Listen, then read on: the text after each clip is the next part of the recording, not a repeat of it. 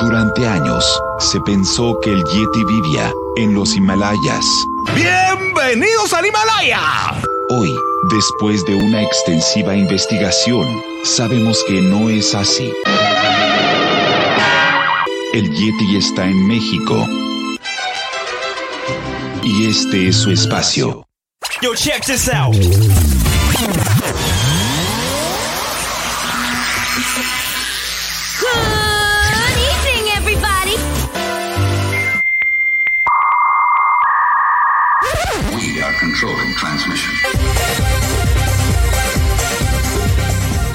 Estás escuchando la nueva temporada de La era del Yeti. Tecnología, Actualidad, arte, música, entretenimiento, sexualidad. Política. y mucho más. En este espacio, la era del Yeti.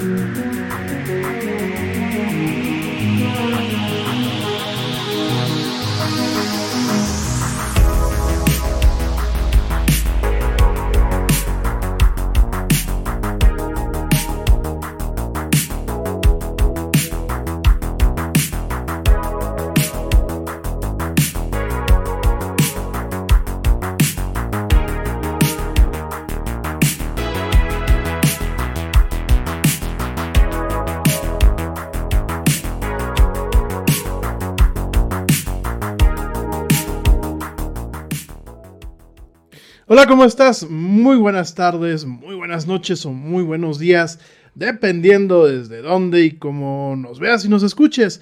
Como siempre, es un tremendo placer darte la más cordial bienvenida y a nombre de todo el equipo que hacemos posible este programa a este espacio que se llama La Era del Yeti. Soy Ramiro Loaiza y bueno, hoy, hoy eh, te doy la más cordial bienvenida a este programa eh, de martes, martes 2 de marzo de este 2021 en esta emisión, una emisión pues que realmente es especial porque arrancamos con una nueva, una nueva etapa, una- arrancamos una nueva sección como tal, un nuevo espacio en donde los martes vamos a estar hablando de finanzas, de cómo ahorrar dinero, de cómo vienen pues el tema económico y financiero y además de emprendedurismo. Y para todo esto, pues es un tremendo gusto y un tremendo privilegio que nos acompaña el día de hoy Jorge Arturo Mergoza. Mi estimado George, ¿cómo estás? Muy, muy bien, mi querido Yeti, fíjate, este, muy contento de estar aquí con ustedes. De, verdad agradezco muchísimo la invitación de parte, de, de- parte de, la productora de Laura, este, de los demás este, compañeros que, que nos están, este, que, que hacen este programa, el buen este, Ernesto Cabó, el doctor este, de, de República, de República Dominicana. Saludos, mi querido amigo Luis Reyes, un compañero de la escuela que anda aquellos rumbos regimontanos, muy emprendedor, por cierto, este, un, un muy, buen, muy buen amigo. Y se les agradece, se les agradece la invitación. Estamos aquí para tratar de, de hablar sobre el tema financiero. Sabemos que es un tema complicado, que es un tema que a lo mejor no para muchas personas puede decir, ah, son muchos números, son muchas cosas, pero para eso estamos nosotros los que, los que podemos asesorarlos de alguna manera para poderles ayudar a que puedan cumplir sus objetivos, sus metas financieras a través de su vida, ¿no? Fíjate que es muy importante y por eso decidimos también este, abrir la sección. Primero porque sabemos, no por correrte una cortesía, sino es la verdad, sabemos el expertise que traes, sabemos realmente pues los años de experiencia que te respaldan, el trabajo que has hecho, por ahí, pues no solamente por la productora, tenemos este, muy, muy buenas y excelentes referencias por parte de gente a la que has asesorado tú y tu equipo. Pero además de todo esto, realmente reconocemos que justamente en crisis es cuando nos damos cuenta de todos aquellos errores que a lo mejor hemos cometido a lo largo de nuestras vidas en el tema del manejo de nuestras finanzas personales, de nuestras finanzas como empresas también, y sobre todo en el tema del ahorro, un concepto que aquí en México pues realmente no, no tenemos muchas veces muy bien plasmado, ¿no? Todo esto lo vamos a estar platicando en esta sección, porque pues esta sección ya es tuya. Cada martes vamos a estar platicando aquí contigo de estos temas y otros tantos más. Pero de antemano, pues preséntate un poquito para la audiencia. Yo sé que traemos aquí mucha gente que ya te conoce, pero para la gente que no te conoce, que nos escucha de fuera, que nos escucha en la Ciudad de México, que nos escucha en otras partes del mundo, platícanos un poquito acerca de quién eres, eh, de dónde viene esta expertise y venos dando pues una probadita de qué vamos a platicar el día de hoy. Bueno, eh, mi nombre es Jorge Melgoza, yo soy originario de La Piedad, Michoacán. Este, tengo ya algún tiempo trabajando sobre todo en este sector eh, financiero. Eh, hemos en diferentes experiencias, hemos participado también en gobierno. Eh, una de mis primeras, este, yo soy ingeniero en sistemas computacionales, yo estudié la carrera de ingeniería en sistemas computacionales, y lo cual pues, nos hace que tengamos un poquito de conocimiento en cuanto a la cuestión de los números y la lógica, que va muy encaminado lo que es el, el, conocer bien los sistemas financieros, ¿no? Eh, eh, mi primer contacto con todo este cuestión de, asesoramiento, de acompañamiento empresarial y todo, todo esta, toda esta parte, eh, estuve elaborando cerca del 2000, por ahí del 2002 al 2005, 2006, en la Secretaría de Economía, trabajando para la Secretaría de Economía en lo que era el, el Fondo Nacional de Apoyo a Empresas Sociales, FONAES, que lo que hacíamos era apoyar a grupos sociales que tuvieran proyectos productivos para que pudieran salir adelante, ¿no?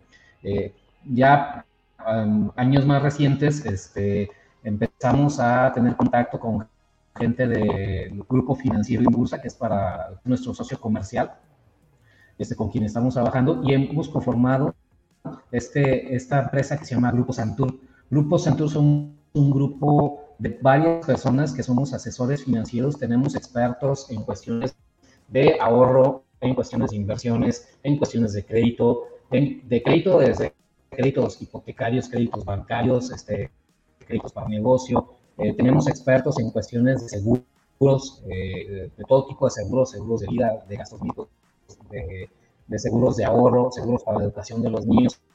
Es que son muchísimos temas que podemos abarcar y también tenemos a varios expertos en el tema que vamos a tocar el día de hoy, que es el tema de las ahorros, que es uno de los temas que vimos conveniente iniciar porque pues, es un tema que debemos de tener este, eh, muy, muy, este, muy en cuenta porque todos los mexicanos, si, trabajamos, si alguna vez trabajamos en, seguro, tenemos nuestra cuenta individual de retiro. Y vamos a ir explicando desarrollando este tema. Un saludo a Ari, Ari es parte de nuestro equipo, es una de nuestras mejores este, asesoras, nos puso, nos puso, es una experta en seguros de auto, este, que también pueden, pueden eh, tocar, ¿no? Entonces, el, la expertise junta, junto de todos nuestros asesores, podemos decir que, aunque somos un grupo joven, eh, yo que soy de los más, más este, grandes de este, de este, de este conglomerado de asesores financieros, eh, pues tenemos ya cerca de unos 40, 50 años de experiencia en conjunto de todos los que, claro. Grupo Santo, y que aparte también todo aquel que quiera y que esté interesado en, en, en hacer parte de esta carrera, es una carrera ser asesor financiero, y que quiera, bienvenido, los podemos este, eh, enseñar a trabajar en, este, en esta hermosa carrera que es muy, muy buena y que aparte es uno de los este, empleos mejor pagados de la, de la República Mexicana. No lo dudo, y sobre todo en estos tiempos en donde realmente, como lo decía al principio del programa, pues realmente se hace muy presente la necesidad de eh, saber invertir el dinero, saber eh, no solamente ahorrarlo en inversiones eh, como pueden ser bienes raíces o como pueden ser pues eh, cuentas de ahorro, cuentas de inversión, sino realmente también saber invertirlo, por ejemplo, en seguro, el tema de los seguros de gastos médicos, pues creo que el, 2000, el 2020 nos dio una lección dolorosa en muchos sentidos. Eh, definitivamente el COVID pues es una enfermedad que no sé ustedes cómo lo, la clasifiquen, yo la veo ya como enfermedad catastrófica por el, por el alcance que tiene. Y, y, por el alcance devastador, ¿no? Yo creo que tiene un alcance devastador de eh, el tema financiero, ¿no? Así como un cáncer, como una enfermedad. Sí, ¿no? Sí, de hecho, este, ya el COVID para lo que es la industria de, los, de las empresas aseguradoras ya está clasificada. Es un tema que pues, vamos a tocar más adelante. Es, este, que ya está clasificada como una de las, creo que ya es la cuarta o la quinto evento catastrófico más grande que ha pasado en la República Mexicana en cuanto a costos ¿no? de, de, la industria aseguradora, ¿no? Entonces, de alguna manera, eh, digo, catastrófica para los, la, la, la, industria, digo, a nivel nacional, las pérdidas que ha tenido, eh, tanto para el tema de gastos médicos mayores como también para el tema de vida. Este, hay unos datos ahí bastante interesantes que podemos ir desarrollando eh, en temas posteriores, no es el tema que nos corresponde hoy, pero sí, sí, hay, sí hay información que realmente nos pone la piel de, pues de gallina, ¿no? Cuando empezamos a ver y te quedas, o sea, imagínate, no más como un dato así rápido, el promedio del costo de COVID en la República Mexicana en un hospital particular, y estamos hablando que son 15, 22 días que duran aproximadamente hospitalizados los, las personas que alcanzan a llegar, tenemos un promedio sobre los 400 mil pesos de eh, madre. promedio, de- a nivel general. Pero ya cuando son ingresados a terapia intensiva o eh, con ventilación mecánica, el promedio sube a un millón de pesos. Entonces, este, son que nos pueden eh, poner los, los pelos de punta eh, y eh, que sí estamos tener, tener en cuenta, eh, sobre todo porque en México no, no hay esa cultura del seguro, ¿no? Todos tenemos familiares en Estados Unidos y la gran mayoría, eh, pues allá pregúntale a algún familiar de Estados Unidos, tienen seguros hasta si la yarda, el jardín, la yarda, se les echa a perder el pasto, ¿no? Entonces, este, hay de, todo tipo y aquí realmente es un tema que más que un gasto es un ahorro, ¿no? Entonces, que, es un tema que esperemos pronto poder desarrollar. Totalmente, totalmente, mi estimado. Qué bueno que lo comentas. Y antes de empezar con la agenda del día de hoy, eh, Afores, que me parece que es un tema bastante importante y, extenso, un programa que yo creo que, un tema que nos va a llevar varios programas. Rápidamente recordar a la gente que por primera vez se conecta a este espacio, este espacio que bueno, ya, ya tenemos pues eh, más de cinco años al aire en diferentes vertientes o en diferentes eh, iteraciones, pero ya llevamos cinco años al aire, este año pues arrancamos con todo con el tema del video también. Les recuerdo y les recordamos que nos pueden eh, ver y escuchar a todo el equipo de la era del Yeti de lunes a jueves, 7 pm, hora de la Ciudad de México, de México, y lo pueden hacer a través de Facebook Live, a través de YouTube y a través de eh, Twitch. Son las tres plataformas donde estamos transmitiendo actualmente en vivo y en diferido nos encuentran en Spotify, en iHeartRadio, en TuneIn, en Stitcher, en Castbox, en Deezer, en Pocket Casts y bueno, prácticamente todas las plataformas que tienen contenido de calidad en cuanto a lo que es la palabra hablada, ahí donde se encuentra el mejor contenido de calidad, ahí se encuentra la era del Yeti. Recordarte también que ahora nos puedes encontrar en Amazon, muy sencillo, si tú tienes un dispositivo compatible con Alexa, sencillamente dile Alexa, reproduce el podcast de la era del Yeti y ahí y ahí nos encuentras. Mi estimado George, pues arráncate con el tema. Eh, yo tengo muchas dudas de las Afores. Las Afores Eh, yo, lo, yo, yo pregunto porque yo, por ejemplo, pues eh, he tenido la ventaja y desventaja y, y la parte de desventaja la tengo que subrayar este, y ponerla en negritas casi casi, pues de trabajar por mi cuenta, ¿no? Uno piensa que ser empresario es muy romántico aquí en México y la verdad no es tan romántico, eso a veces es muy difícil, ¿no? Entonces, no tuve a lo mejor el buen juicio en su momento de darme de alta yo mismo, aunque fuera el patrón, pues eh, en el tema del IMSS. Eh, obviamente sé de las Afores por lo que veo en las noticias, por lo que leo en los periódicos, por lo que me cuentan mis padres, pero realmente yo no he entrado en contacto, ¿no? Platícanos de dónde viene el tema de las Afores, por qué es necesario mantener la Afore y no regresar al modelo que el gobierno quiere en ocasiones regresar. Danos un poquito un background, sobre todo para que realmente alcancemos a definir la importancia de este instrumento. Sí, bueno, eh, para empezar, el tema de la Afore es un tema tan vasto y tan amplio, voy a tratar de resumirlo y hacerlo lo más entendible posible porque tenemos tantísima información con respecto a lo que es el, estas cuentas individuales o este ahorro para el retiro, este, que, que, vamos a tratar de, ir explicando cual, para, que pues, cualquier pregunta igual que nos hagan, que nos ven haciendo las, las, personas que nos están viendo, nos están escuchando, también vamos a, tratar de responderlas. Antes de, empezar con qué es una FOE, eh, me gustaría iniciar con eh, un poquito de historia, ¿no? O, o, o de dónde surge todo este rollo de las afores, para que lo podamos entender bien y lo podamos este, desglosar y podamos, podamos comprenderlo de mejor manera. Este, vamos a partir de que desde el principio, que por ejemplo viene desde el artículo 123 de la Constitución Política de los Estados Unidos Mexicanos, es el artículo que habla sobre el derecho que tienen todos los mexicanos de un trabajo digno y que toma el tema de la seguridad social y el derecho a jubilarse gracias a ese trabajo.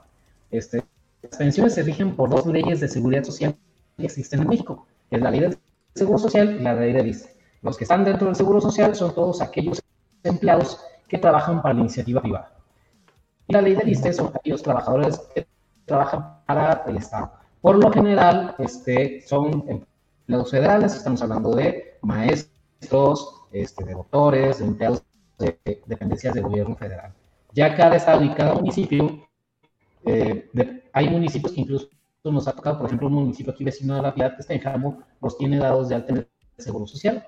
Y hay municipios, por ejemplo, como el de aquí de la Piedad, que los tiene dados de alta en el, ¿no? Y va a depender de cada estado de cada municipio. Pero en base a eso son los dos este, sistemas que tenemos de seguridad social que hay en México. El IMSS, el Instituto nace en 1943 y que precisamente tocase ese tema de ¿por qué no debemos de regresar a ese modelo de ahora como que quieren volverlo a, retomar? este, anteriormente,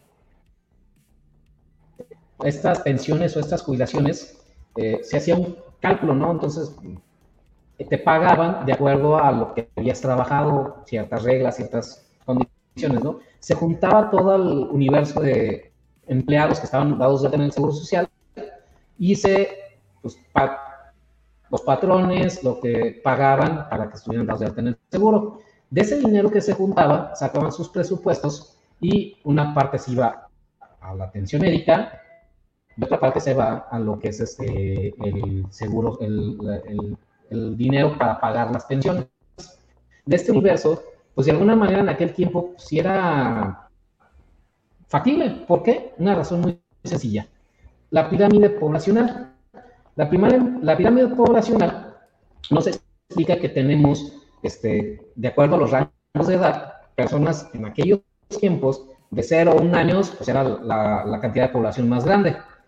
Y conforme van creciendo, se va reduciendo. ¿Por qué? Porque las personas van muriendo. Pero empiezan a pasar dos cosas muy interesantes con el paso del tiempo que hace que este tipo de modelo ya no sea rentable o que sea un problema incluso para el gobierno, ¿no? Este, los, el sistema de salud o las eh, medicinas ha evolucionado mucho, lo que ha provocado que nuestra esperanza de vida se haya alargado. Y, ahora, en lugar de que en aquellos tiempos una esperanza de vida de 67, 68, 70 años ya era una persona muy grande, ahora vemos incluso más, más seguido personas de 100 años, personas de 90 años, personas de arriba de 80 años, ¿no? Entonces, esa por una parte, ¿sí? Las personas adultas empiezan a tener una esperanza de vida más grande y por otra parte empieza la planificación familiar.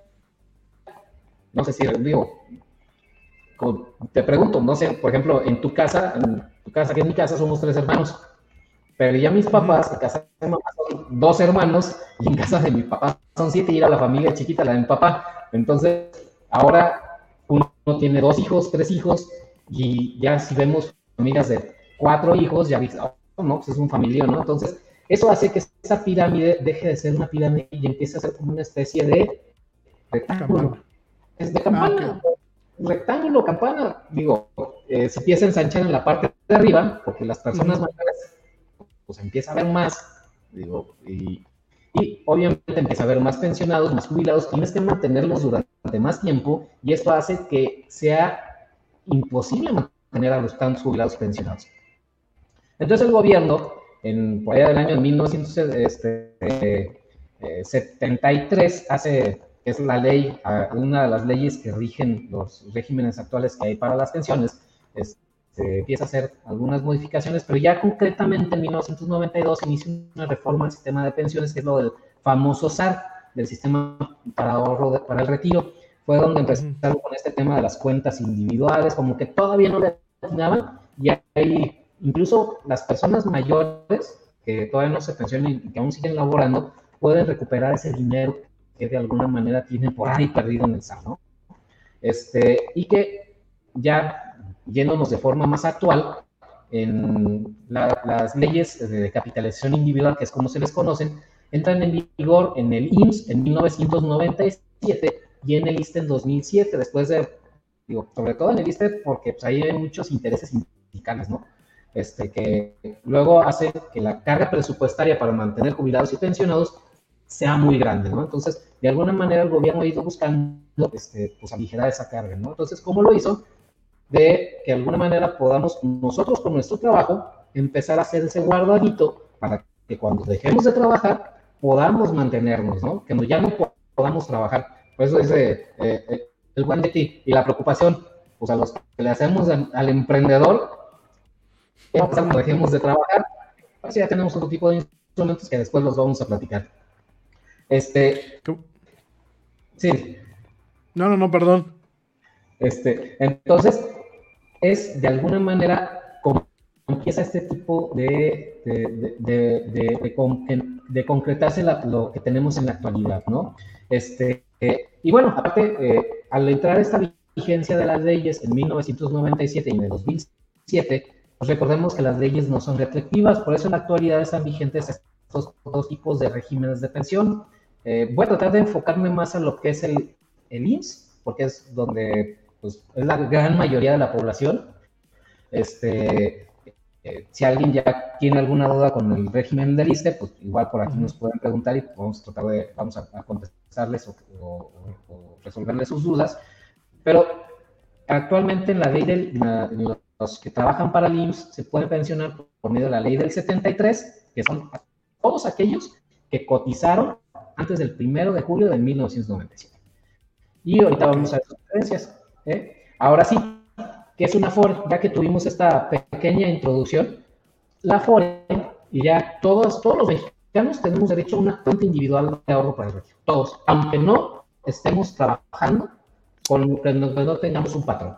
Tú puedes tener tu cuenta de ahorro para, para el retiro si tú eres un empleado independiente, si tú eres tu emprendedor y que quieres, este, tú puedes dar, digo, hay las formas donde tú te das de alta en el seguro o incluso puedas ir pagando este, eh, para que tú puedas ir generando esa parte, digo, vas haciendo tu guardadito, ¿no?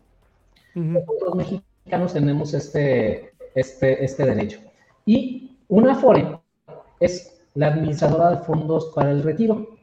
Este, en sí son las empresas. Actualmente, en, ahora en 2021, hay 10 Afores, que son 10 administradoras, este, que son 9 de iniciativa privada, que, son empresas como tal, eh, que tienen sus sistemas financieros, y una del gobierno, que es la de pensionistas. Todos aquellos este, empleados de, de- de gobierno que empezaron a trabajar después del 2007, en automático están dados de alta en pensionista. Todos los demás, los que trabajamos en, en- con, con particulares, los que somos empleados particulares, nos dan de alta, este, de alguna manera, tenemos que escoger en cuál Afore queremos que nos administren nuestros recursos. Por eso es muy importante que conozcamos cuál es la información de las Afores. Por eso, digo, platicamos y este es un tema de, de vital importancia, porque si no tenemos una buena Afore, una buena administradora, eh, pues a lo mejor cuando nos pensionemos no vamos a tener una muy buena pensión, ¿sí? Porque vamos a buscar una Afore que nos genere buenos rendimientos, ¿no? Que nos esté generando una ganancia constante, porque ¿qué es lo que pasa? E-, ese dinero que está en esa cuenta es dinero de nosotros, ¿sí? Ese no es que sea del gobierno ni de nadie. La pensión, nosotros nos la vamos a formar por, con parte de lo que estamos trabajando, ¿no? Con el paso del tiempo mientras estamos trabajando. Entonces tenemos que seleccionar una buena FORE. ¿Para qué? ¿Cómo la seleccionamos? Normalmente les, les pedimos que verifiquen tres cosas. En primer lugar, rendimientos después de comisiones. Como son empresas privadas, obviamente, pues para poder operar nos tienen que cobrar una comisión. Si no, pues imagínate, tienen tiene que operar administradores, este, y toda la infraestructura para podernos dar el servicio y la atención, ¿no? Este, oficinas, todo, todo, todo, todo esto. La FORE lo que hace es junta el dinero de todos los que están en su Afore y lo invierte, ¿sí? Lo va a invertir para que este dinero empiece a crecer. Entonces, pues es importante que revisemos quiénes nos generan más rendimientos. Pero de igual manera, así como vamos a revisar los rendimientos, también tenemos que, que, ver qué Afore me da los mejores servicios, ¿sí? Hay que revisar, digo, toda la información que está, eh, está en la CONSAG y es pública, vamos a estar revisando en noticias, en la CONSAG, con nuestro asesor financiero, con, para poder tomar la mejor decisión en qué Afore nos conviene más. Todas las Afores ganan, definitivamente todas ganan. Hay unas que ganan más y otras que ganan menos, pero todas las Afores te van a generar un rendimiento, ¿no? Y en tercer lugar, hay que ver el riesgo. Sobre todo en esta época, este, que hay Afores que son más arriesgadas, buscan generar una ganancia mayor, este, pero ponen nuestro dinero en inversiones más riesgosas. De alguna manera, todos los mexicanos que tenemos una FORE participamos en la bolsa de valores. ¿Sí? Y es un dato así como que dice, ah, caray, aquel el guardia, el, obrero, todos, todos absolutamente que tenemos nuestra FORE, tenemos nuestra cuenta y nuestro dinero en la bolsa mexicana de valores. ¿Sí? Entonces, tenemos que revisar que nuestra FORE no está arriesgando mucho dinero. Porque luego pasa, este, sobre todo en estas épocas de inestabilidad política y de inestabilidad financiera, por ejemplo, el 2020 fue un año este, que, bueno, que todavía no termina esta, esta la pandemia, que pues digo, de repente, luego se alarman, nos llegan clientes porque, oye, pues mira, tenían con sus estados de cuenta, tenía tanto dinero en mi Afore y de repente me llegó que perdí 20 mil pesos caray, estamos hablando de que es el 20, 30% de lo que ya llevaban ahorrado. Y, y, y, se asustan. ¿Qué es lo que pasó? Hubo una pérdida en su Afore.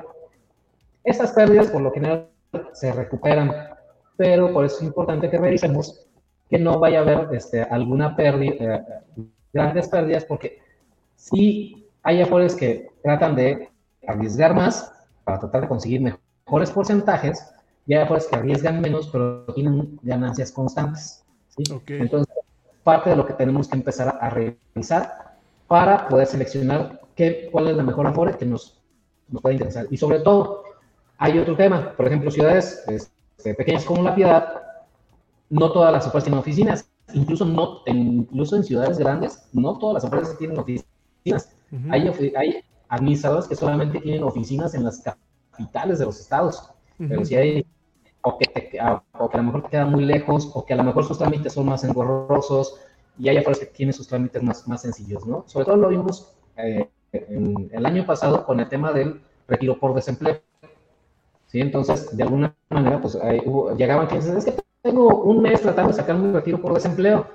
Y dices, oye, pues no manches, tienes este, tratando de, sacar tu dinero y pues no, pues es que tienes que sacar la cita, la cita pero debe estar entre 15 y 22 días, porque como no podemos atender a tanta gente, pues eh, las citas son más reducidas. Entonces, son todo ese tipo de temas que tenemos que estar revisando para poder seleccionar qué afore. Además, ya después de que seleccionamos afore, tenemos la posibilidad de que si no nos convence el servicio que nos están otorgando, nos podamos cambiar a otra Afore, ¿no? O sea, podemos, Ok. tenemos 10 opciones para elegir. Recuerden, 9 privadas y una de gobierno. Eso en cuanto a lo que es una Afore, no sé si hasta aquí tengan, tengas alguna pregunta, alguna duda, algo que quisieras que Fíjate que sí tengo una, tengo una pregunta, pero ahorita que regresemos del corte, porque ya nos están mandando a corte. Entonces nos vamos rapidísimamente a corte. Les recordamos nuestras redes sociales para que entren, para que pregunten. Les recuerdo una vez más, como lo dijimos el día de ayer, aquellas, aquellas personas que nos están escuchando a través del podcast, conéctense a nuestras redes sociales para que eh, podamos preguntarle a nuestros expertos, bueno, pues en el transcurso de la semana y podamos resolver sus dudas en la siguiente emisión. Les recordamos nuestras redes sociales, en Facebook nos encuentran como la era del Yeti, en Twitter nos encuentran como arroba el Yeti oficial y en Instagram nos encuentran como arroba la era del Yeti. También les recuerdo que estamos en YouTube para que se suscriban al canal y pues píquenle, denle like a tanto los contenidos que están ahorita viendo aquí a través de Facebook Live o de YouTube. Suscríbanse y bueno, síganos. Y por supuesto, por favor, no se desconecten que ya volvemos en esto que es la era del Yeti. No nos tardamos nada.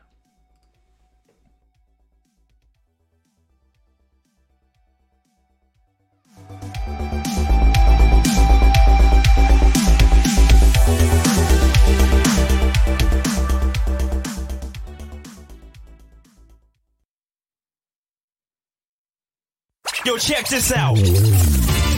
Este corte también es moderno. No te vayas.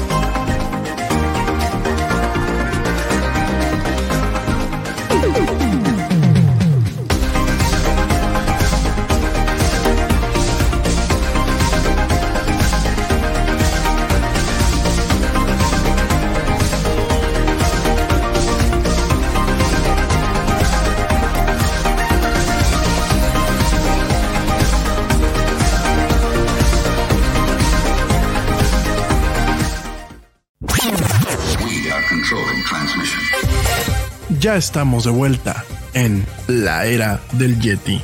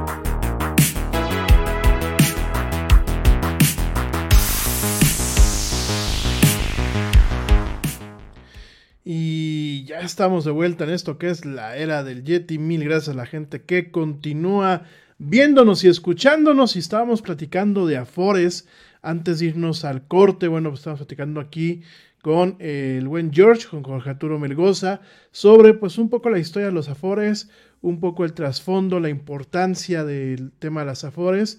Y eh, por ahí tenía una duda, ahorita se la voy a comentar de una vez.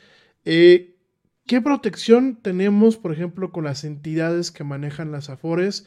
Eh, vamos a pensar para evitar lo que pasó en el 94? ¿Qué instituto o qué mecanismo o qué protocolo eh, llevan, por ejemplo, pues las casas o las eh, empresas que llevan este tema de lo que son las afores, ¿no? Por ahí yo sé que algunas aseguradoras utilizan que el modelo Basilea o Solvencia, etc.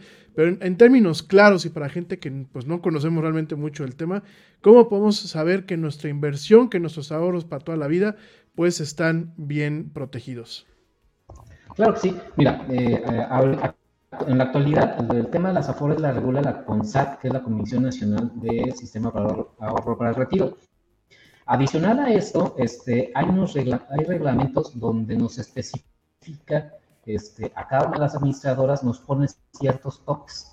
Nos pide que se invierta cierto porcentaje de dinero en deuda gubernamental, que es más segura, por así decirlo, cierto porcentaje en deuda este, nacional, deuda internacional, o sea, nos ponen ciertos límites, no nos podemos mover ahí y en base a esos límites es donde se pueden las aseguradoras mover, las, perdón, las afores, se pueden mover para poder determinar su estrategia de inversión, ¿sí? Porque, pues digo, si hay posibilidades de que pueda haber minusvalías y que pueda haber pérdidas de dinero, y lo hemos visto, eh, que nos llegan clientes con estados este, de, cuenta eh, de, algunas administradoras este, con eh, minusvalías, unas famosas minusvalías que incluso el año pasado hubo minusvalías este, eh, vuelvan a,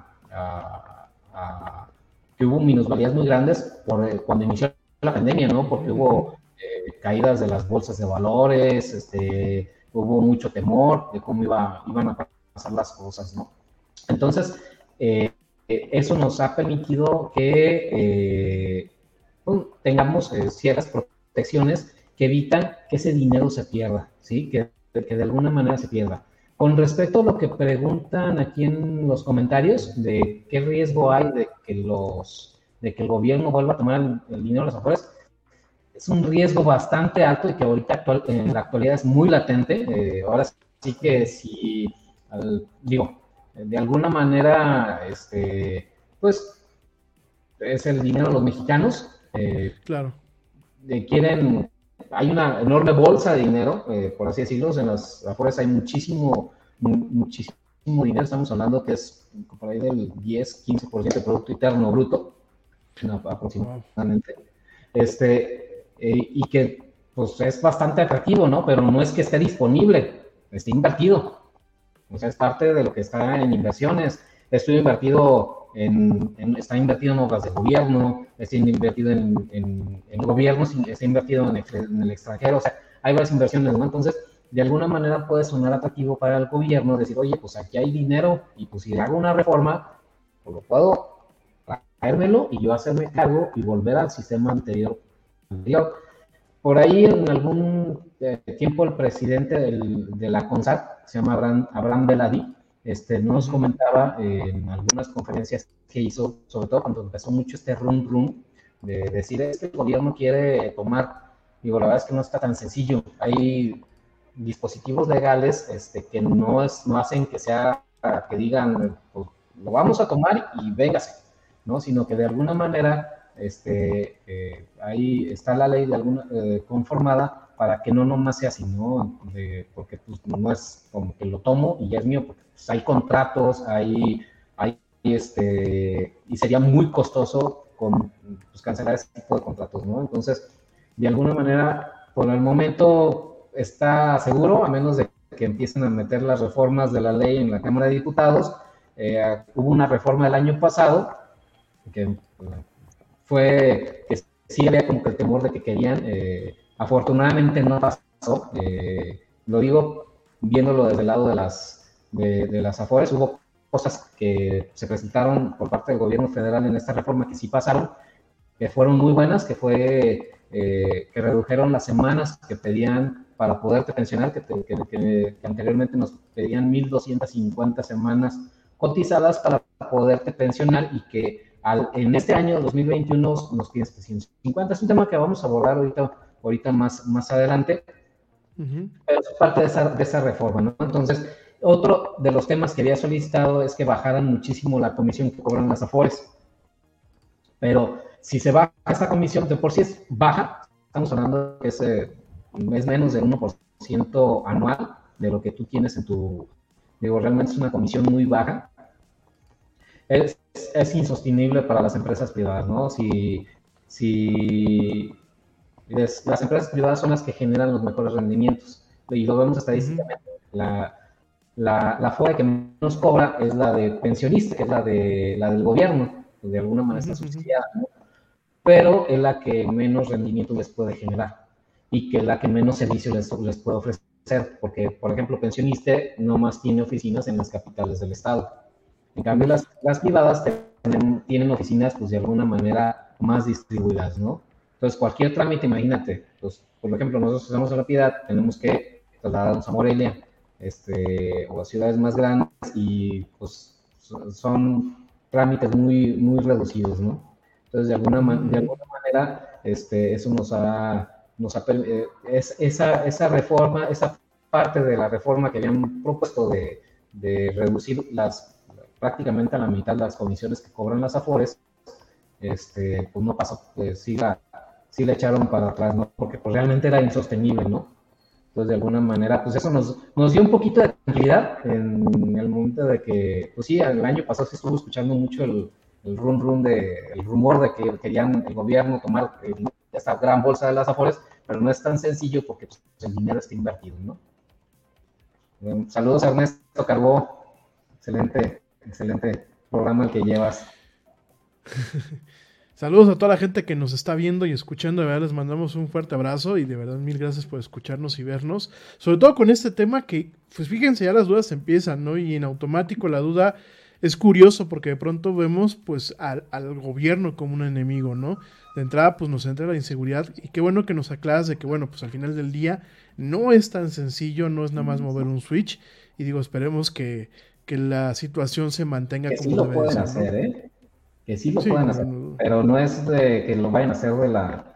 Digo, nos dio mucha tranquilidad, este, hace, como dos, tres semanas que ya dictaminaron que no iban a limitar las comisiones de las, de las, o sea, que no iban a reducir tanto las comisiones.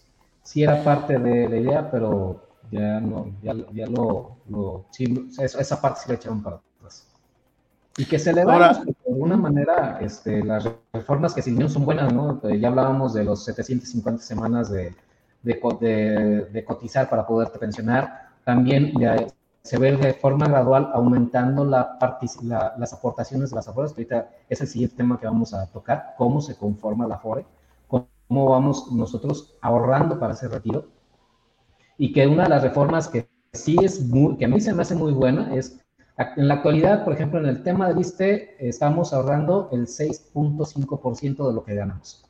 Y esa reforma quiere llegar hasta el 15% de lo que ganamos, lo que va a hacer que en un futuro tengamos mejores pensiones. Ok. Por aquí me pregunta una persona que me dice que es ama de casa, pero que ella pues prácticamente guarda el dinero debajo del colchón. ¿Le convendría, ella dice que tiene 40 años, le convendría abrir una cuenta en la Afore y empezarlo a ahorrar ahí? Eh, tanto así como en una no. Yo le, yo le voy más a una cuenta bancaria.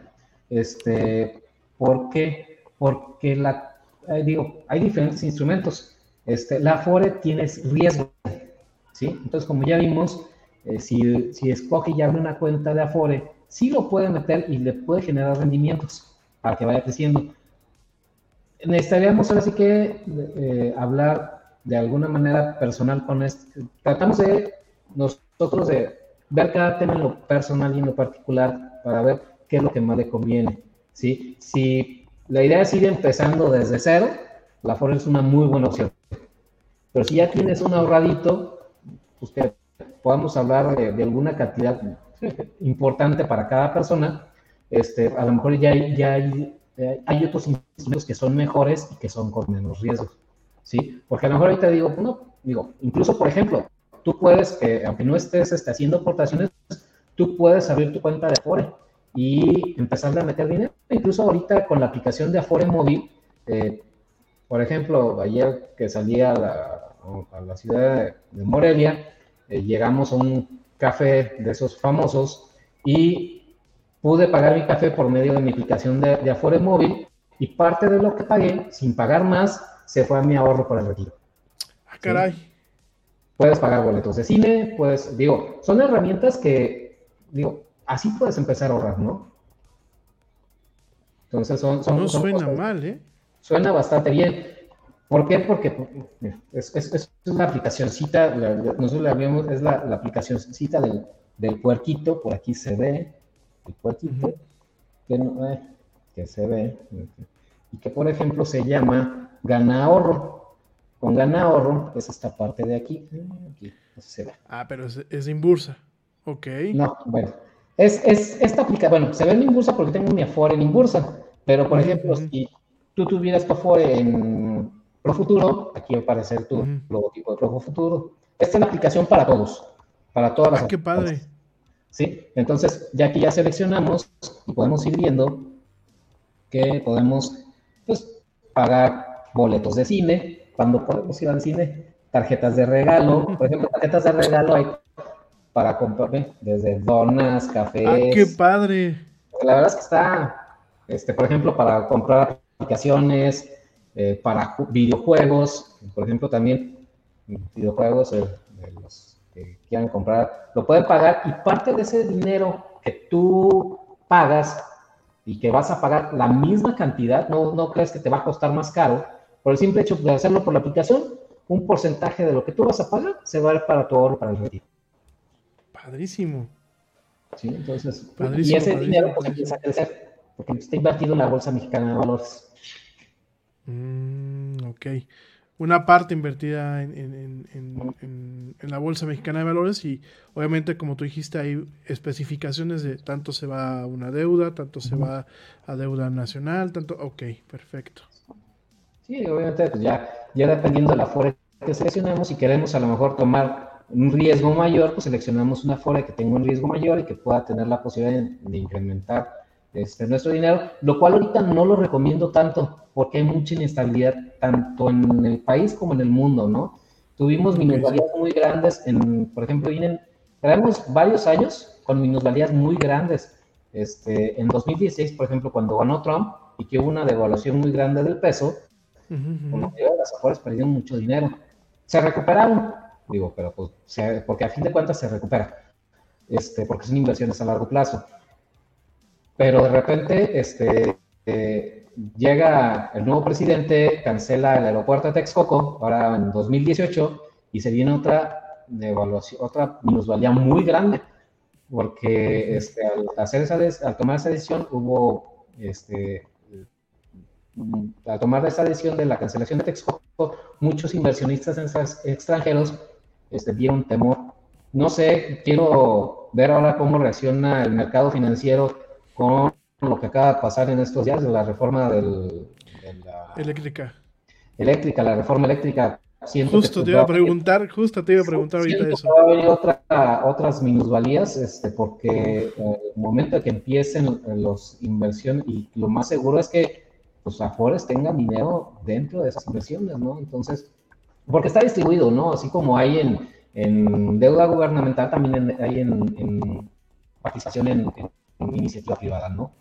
Entonces, de alguna manera, pues va a haber, va a haber por ahí, el- podamos ver algunas minusvalías en el, en el próximo. Incluso el año, eh, este año, pa- para evitar el temor colectivo, por sí está el temor por la pandemia, por los niños que no van a las escuelas, por todo lo que está pasando, la CONSAR decidió que nuestros estados de cuenta de la en lugar de estarlos entregando de forma con la información, digo, nos los entregan de forma cada cuatro meses, nos llegan los estados de cuenta de la FORE, nos deben de llegar.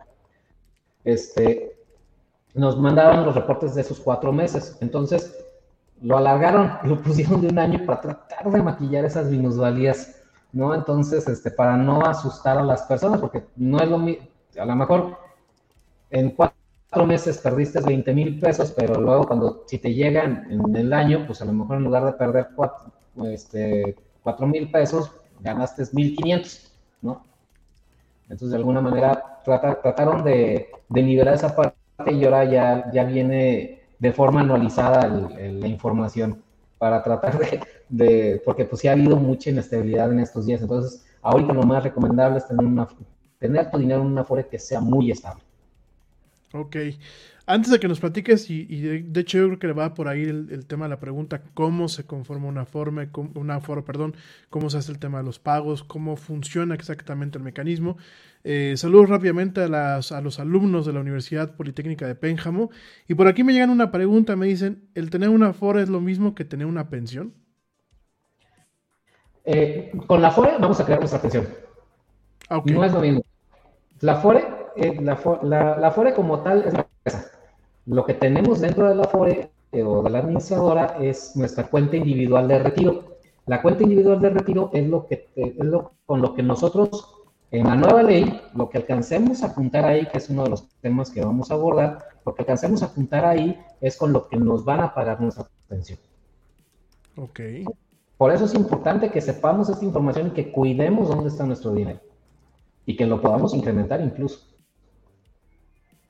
Ok, ahora, pues sí, platícanos, obviamente los pormenores, ¿no? Yo, yo me imagino que cada entidad tendrá su, su mecanismo, pero el, mecanismo es, es un, es, es el mismo, ¿no?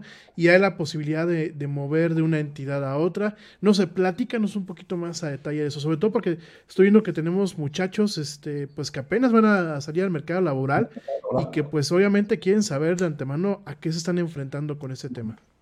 Claro que sí, mira, no es que cuando uno entra a trabajar, normalmente pues el patrón por ley te tiene que dar de alta en el seguro, ¿sí? Tenemos que estar, este, digo, desgraciadamente en México hay mucha informalidad y hay muchos empleados este, que no están trabajando. De repente luego llega el, el- el- este, el seguro a querer tratar de, de- de- de- de revisar, pero pues, ya no, hay mucha informalidad, ¿no? Pero para los que tienen la dicha de estar trabajando bien con todas sus prestaciones de ley, ellos están dados de alta en el seguro y no tienen que hacer absolutamente nada. Simple y sencillamente, ellos se tienen, los empleados se tienen que preocupar por su trabajo. Y en automático, la empresa o el patrón es el que hace las aportaciones. Las aportaciones se conforman de la siguiente manera. Vamos a tratar de hablar, perdón, como lo ha dicho desde un principio, enfocado más, más en lo que es la ley del seguro social, porque lo del ISSSTE son, son muy similares, pero varían algunas cositas. Para los que cotizan en el IMSS, actualmente lo que se está aportando o lo que se está reportando eh, en su cuenta es el 6.5% del salario de base de cotización. No es lo que ganamos al mes, porque luego este, sería cuestión de que revisen sus recibos de nómina y vean cuáles eh, es, eh, vienen su recibo de nómina como SBC, que dice salario base de cotización. De ese salario base de cotización, el 6.5 es lo que se está yendo a la FORE, pero no es que nosotros lo estemos, como trabajador, lo estamos poniendo. Una parte, que es la más grande, la pone el patrón, que pone el 5.15% de esa parte. Es el patrón el que está haciendo tu aportación para el retiro. El 1.125% la aporta el trabajador, que son de las partes que nos deducen por el tema del seguro, de, de, esas, de nuestras aportaciones del seguro, ¿no? Y el punto 225% de esta aportación la aporta el gobierno federal, que es con lo que nos da este 6.5%.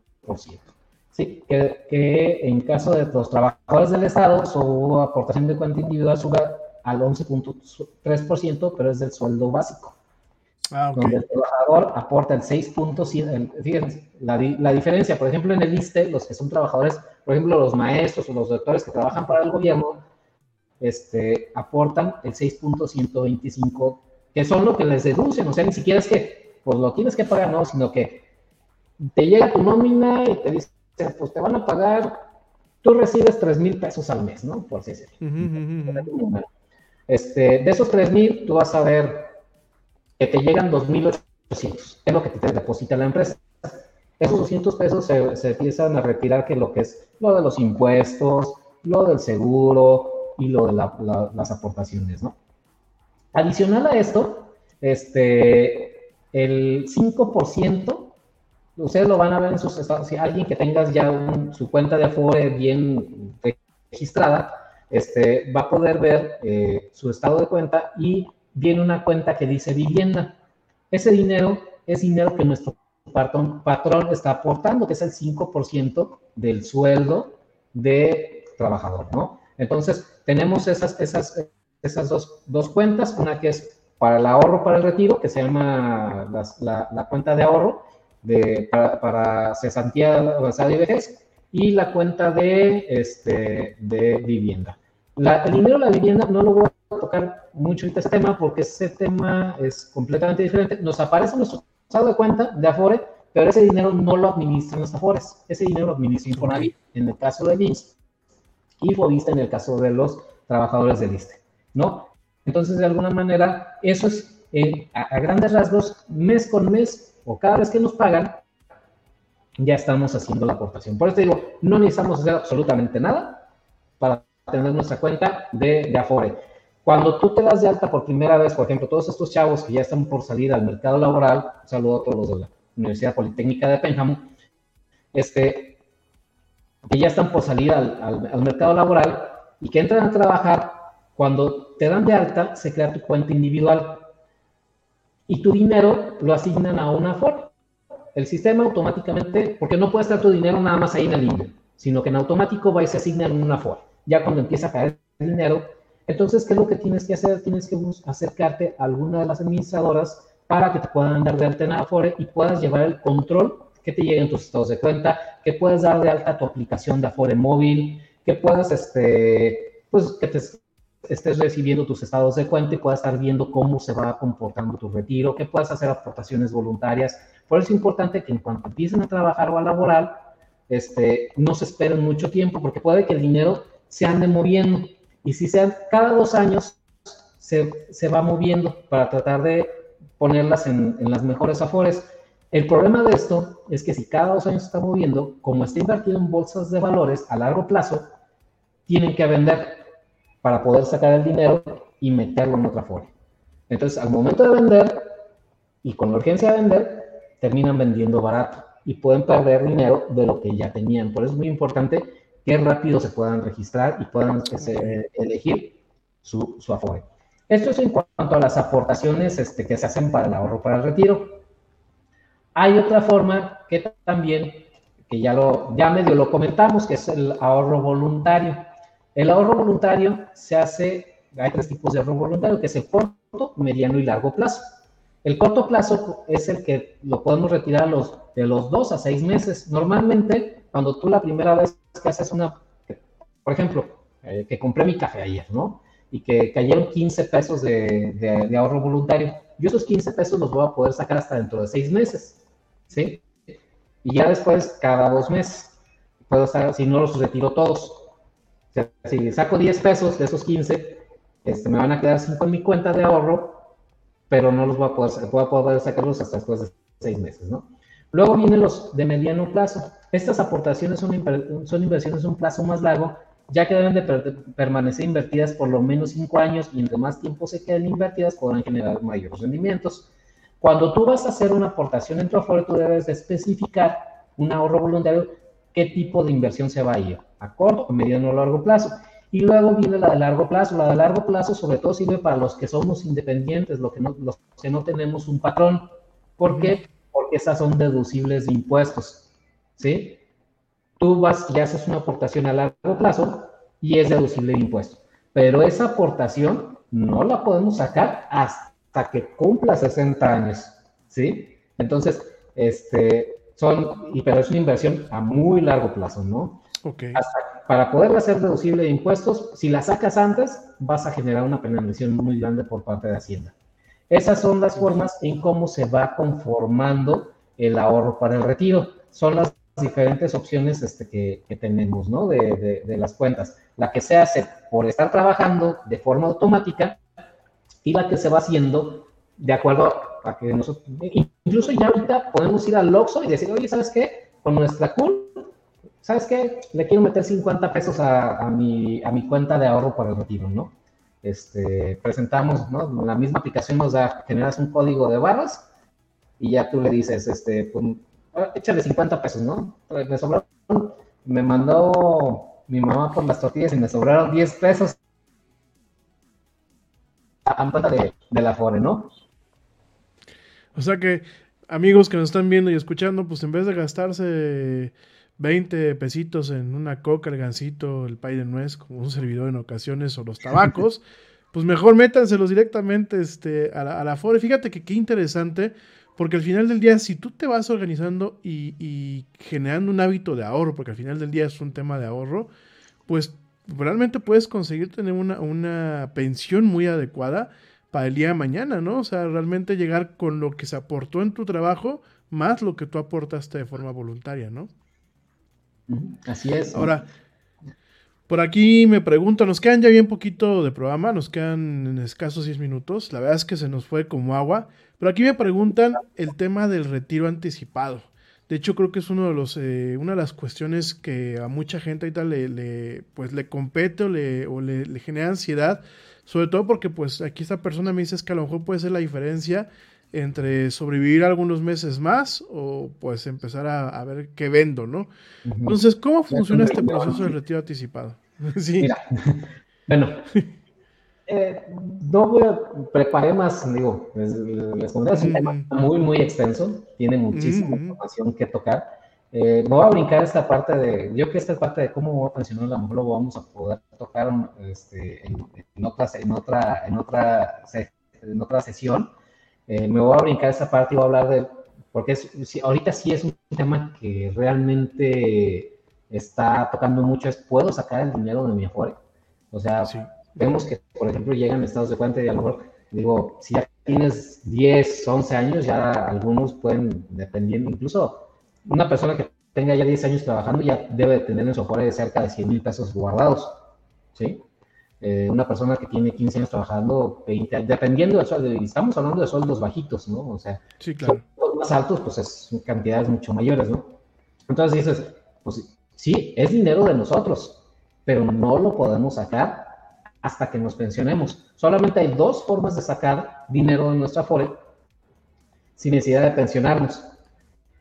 La primera es retiro por desempleo.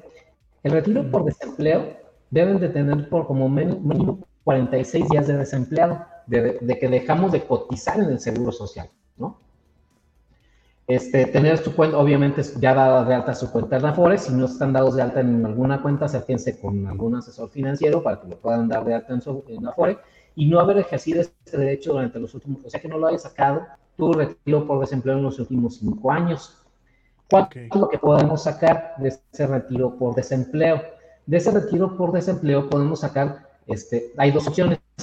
La primera son los 30 días, 30 días de tu último salario de base de cotización con un límite de 10 UMAS. Este, eh, y tienes que tener la cuenta, eh, tu cuenta de Afore por lo menos, o sea que has estado cotizando por lo menos 3 años y 12 bimestres cotiza, de, cotizando, que son, son, son dos años cotizando de, de, de, por lo menos, ¿no? Porque puede, a lo mejor trabajaste 15 días y te dieron de alta en el seguro, este, pues tu cuenta ya y hace 10 años, ¿no? Y pues tu cuenta ya tiene más de 10 años, pero no has cotizado el tiempo necesario para poder generar este, este código por desempleo. Que a lo mejor es esos 4 mil, 5 mil pesos que pudiste haber hecho hace 15 años, a lo mejor ya son 20, 25 mil pesos por los rendimientos que van generando las afores, ¿no? Porque es dinero que se queda ahí invertido.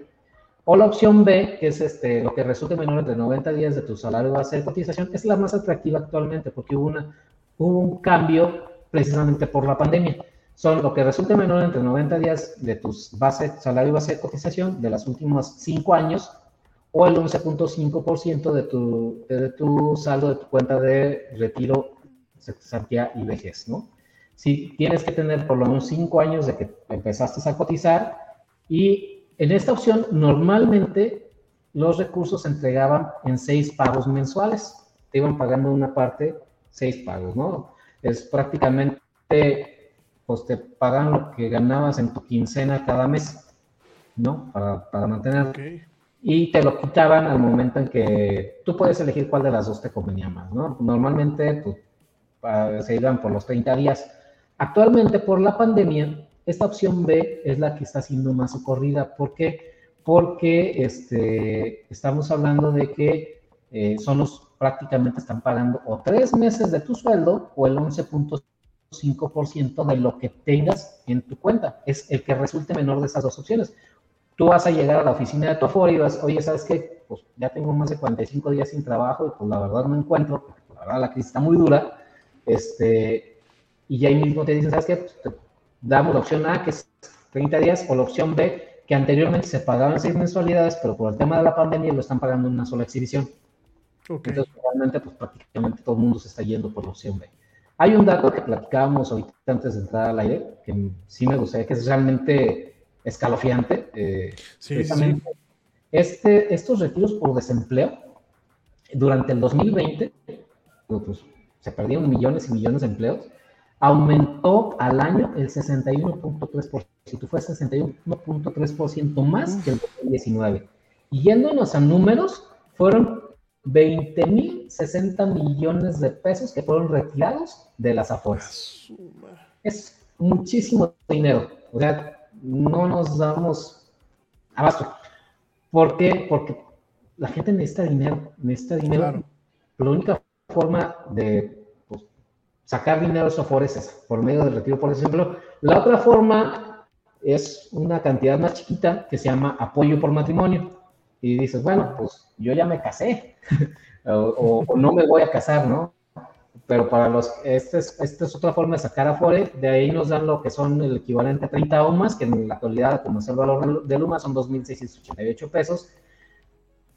Bueno, antes de brincar, para que no, no, no, no se me olvide, hay que checar bien antes de tomar la decisión de si vamos a retirar dinero de nuestra afore por desempleo. ¿Por qué?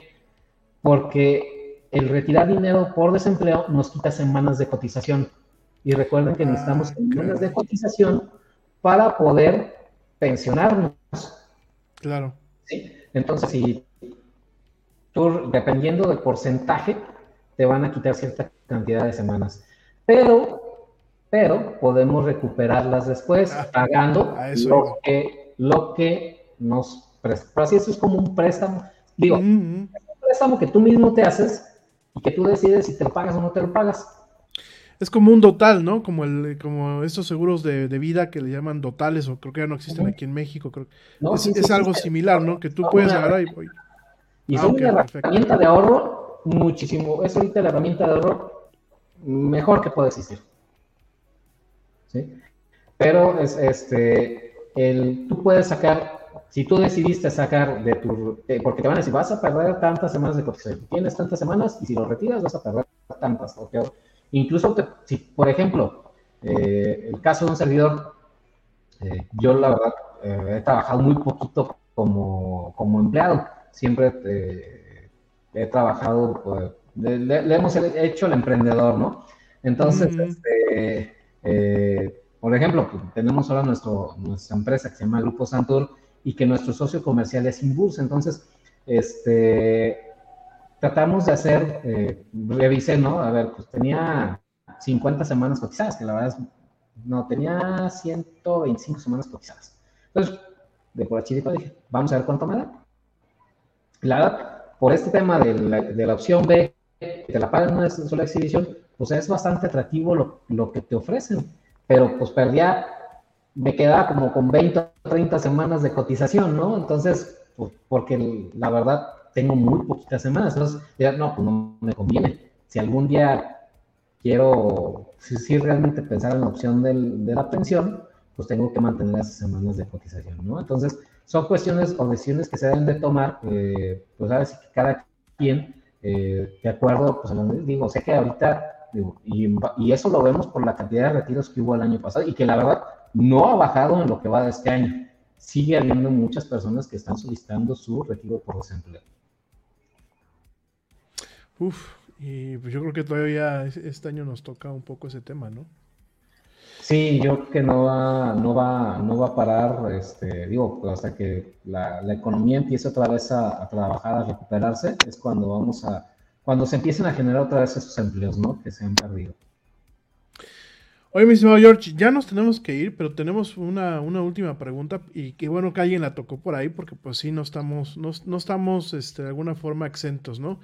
Pregunta alguien que no puedo decir su nombre, pero me pregunta que, por ejemplo, si él es un emprendedor, pero por ejemplo ya estaba buscando chamba, ¿hay algún problema que en el momento en que alguien lo contrate, pues obviamente le vean el tema de su Afore y todo ese tema, o sea, que le abran una cuenta de Afore, tiene 28 años, dice que si hay algún problema, que si todavía va a poder seguir ahorrando, que si existe algún, alguna limitante o eso, o realmente no hay ninguna limitante. No hay ninguna, absolutamente ninguna limitante. Tu cuenta es individual, este, tu cuenta trabajas, tú puedes ir trabajo por trabajo, tú puedes crear tu propia cuenta, tú puedes estar metiendo tu propio dinero. Hay diferentes opciones, hay una modalidad se llama modalidad 40 que tú pagas incluso tu mismo seguro social y dentro de esas aportaciones que tú haces al seguro social va tu parte de tu ahorro para el retiro. Este, puedes pagarlo como, como independiente, este, puedes, puedes trabajar este, de forma con un patrón. De hecho, tu patrón no va, no, no, no va a ver cuánto tienes en tu Afore. Tu patrón, de acuerdo a lo que te pague, él nada más va a estarle depositando. Pero el único que puede ver la información eres. O sea, no, no es de que eh, vaya a ver o no. O sea, la cuenta es individual, es personal y no tiene por qué nadie este, verlo meterlo. ¿sí? O sea, ya si tú te das de alta y te dan de alta, eh, se liga por medio de la CUR, de esta clave única del registro de la población, de tu número de seguro social, este, se ligan las, las cuentas de Afore y de alguna manera podemos este, ir, ir, generando. Hay un tema que nos quedó por aquí pendiente, que es cómo nos vamos a pensionar, que es otro un tema que mejor podemos tocar más adelante, pero sí, que sí, sí nos gustaría, porque sí, sí, es, sí es importante de, de, de, de cuando lleguemos a esa edad adulta y que ya no podamos trabajar, cómo vamos a hacer para, para seguir viviendo, ¿no? Para poder comprar nuestras, eh, cubrir nuestras necesidades básicas, ¿no? Eh, una última pregunta, y eso, bueno, ya por aquí me la mandó. Saludos a Pepe Carmona. Lo habías puesto en el chat, querido amigo. Este, yo creo que es una pregunta que a todos nos compete. Vuelvo a invitar a la gente que muchas veces nos está mandando por medios personales. Acérquense a la página y mándenos por ahí las preguntas. Y eh, Pepe Carmona nos pregunta acerca de. Eh, espérame, que se me fue aquí la, la, conversación, por eso les digo que me juega al chat. Espérame, mi Pepe, antes de que nos vayamos. Sí, me dice que si eh, el, el, valor de la pensión se tiene que declarar en algún momento en Hacienda. Que yo sepa, ¿no? ¿Verdad? No, de hecho, por eso, cuando hablábamos del tema de, que, las inversiones de ahorro voluntario a largo plazo que son deducibles de impuestos, este, hay otro tema, por ejemplo, cuando tú este, eh, los retiras después de los 60 años, ya no te genera impuestos. Sí, porque, por ejemplo, vamos a, poner, tú haces una inversión en una cuenta bancaria que te genera rendimientos y eh, tienes, este, eres mayor, eres menor de 60 años, te va a hacer una retención el banco del ISR sobre los rendimientos que se generaron, ¿sí? Es un porcentaje, sobre, bueno, ahorita está sobre el 1% aproximadamente, sobre el 1%, 1% el, ese porcentaje de retención de los rendimientos que se generaron.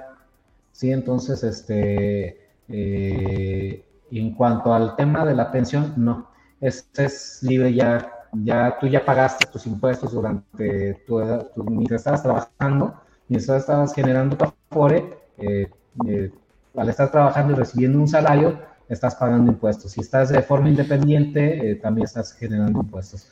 ¿Y, el, ¿Y el momento, retiro anticipado no genera impuestos? El retiro anticipado sí genera. El retiro anticipado, bueno, este no, porque ya te lo dan, este, es como si fuera un préstamo. Lo que te están quitando son ah, okay. los, son los, este, eh, por eso es importante tocar el tema de cómo nos vamos a pensionar para que podamos de, de sacar, sacar esas dudas.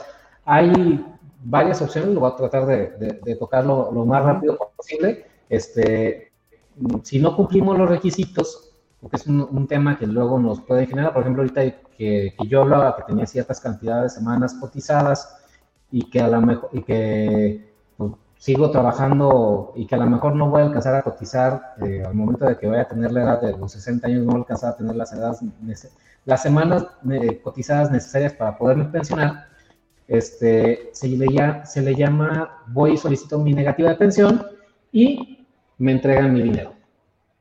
Lo que tengan me lo entregan, me lo entregan de forma íntegra, porque ya tengo, de acuerdo a la ley que hay eh, actualmente, ya tener los 60 años, ese dinero ya no te genera un impuesto, porque ya es tu ahorro. ¿Sí? Ok, esperemos que no nos quieran grabar las pensiones el día de mañana, porque ah, que no. hace algunos años había un proyecto. Oye, mi estimado George, se nos fue el tiempo como agua. De hecho, ya nos pasamos un buen rato de lo que es el, formato, pero de verdad creo que fue muy valioso.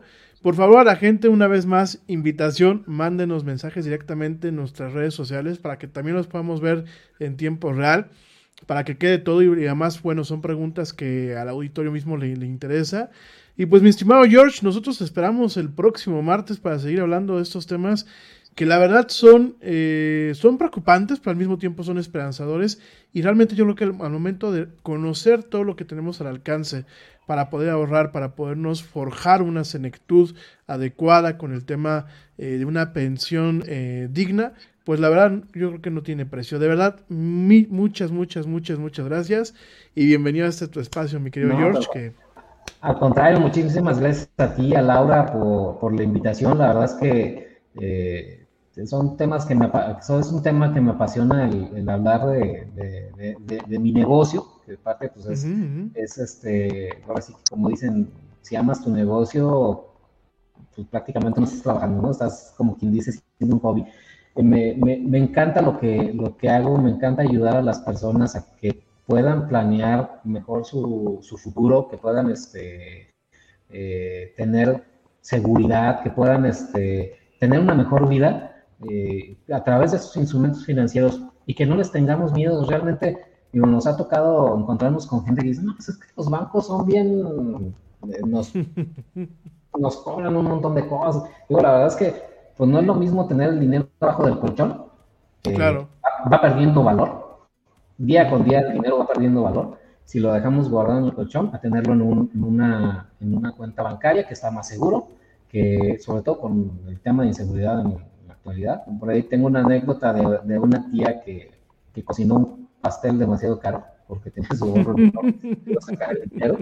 Entonces, este, eh, pues, eh, di- di- dice, ahora sí, pues le quedó muy rico el pastel, pero es el pastel más caro de la historia, yo creo, ¿no? Entonces, este, o que lo guardan debajo del colchón y luego llegaron las termitas y, o sea, fue dinero, ¿no? Como Entonces, pusimos en nuestro meme, ¿no?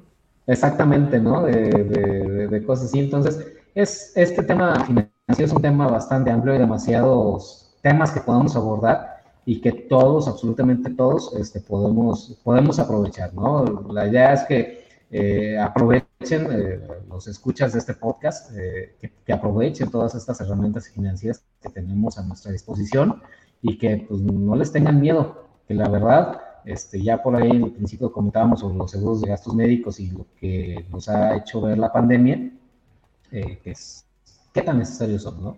Entonces, de alguna manera, pues son, son cuestiones que vamos, que vamos este, ir, desarrollando, que esperamos que les vaya gustando y que también, si alguien quiere que vayamos tocando algún tema en específico, eh, pues vamos, vamos, vamos abordándolo, vamos, este, alguien que quiera que, que tenga la, la idea de, de- de- de que toquemos este, algo en especial, pues lo vamos, lo vamos este, analizando, ¿no? Padrísimo, mi estimado George. Pues de verdad, mil gracias, mil gracias. Bienvenido. Esta es tu, ya es tu casa. Los martes por aquí vas, vas a estar platicando. El buen George, Jorge Arturo Mergoza Tafoya, va a estar platicando, bueno, pues de todas estas herramientas, de muchas cosas más en torno a, las finanzas, a la economía, al tema de finanzas personales. Y bueno, pues ya en su momento también estamos preparando otra clase de contenidos. Aquí, pues, los caballeros que componemos esto que es la del Yeti. Mañana. Mañana, por favor, no se desconecten, no se les olvide. Mañana tenemos salud, salud y nutrición. Tenemos eh, un tema de trastorno de ansiedad, cómo, cómo afecta también en el sentido de pues lo que es el peso, lo que es la nutrición adecuada, sobre todo en estos tiempos. Y pues les recordamos que también el jueves, el jueves tenemos jueves de entretenimiento y deportes. Por favor, pues tengan una excelente noche, pórtense mal, porque portarse bien es muy aburrido. Cuídense bien, si pueden, quédense en casa y si no, bueno, pues vayan a trabajar, pero con todas las normas de precaución. Nos vemos y escuchamos mañana en punto a las 7 pm. Mi estimado George, ah, eso es todo, eso es todo. Como dice el tío Yeti, vámonos. ¿Por qué? Pues porque ya nos vieron. Gracias, mi querido George, y bienvenido. Gracias a ustedes, gracias por la invitación. Saludos a todos los que hacen este muy buen podcast y buen, muy, muy, muy entre- entretenido, interesante. A Juan Andrés, a, a, a Ernesto Carbó, al doctor, a ti, mi querido Yeti, a la productora, a Laura. Saludos a todos y esperemos este, que les guste esta, esta sección. Mm, Pues ya nos encantó. Nos vemos el siguiente martes, mi estimado George. Y a todos los demás nos vemos el día de mañana. Mil gracias.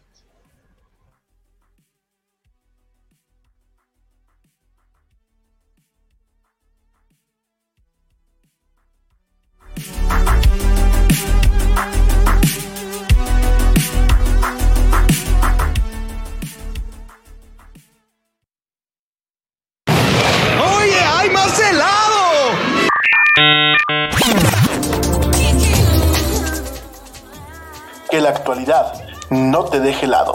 Te esperamos en la siguiente emisión de La Era del Yeti.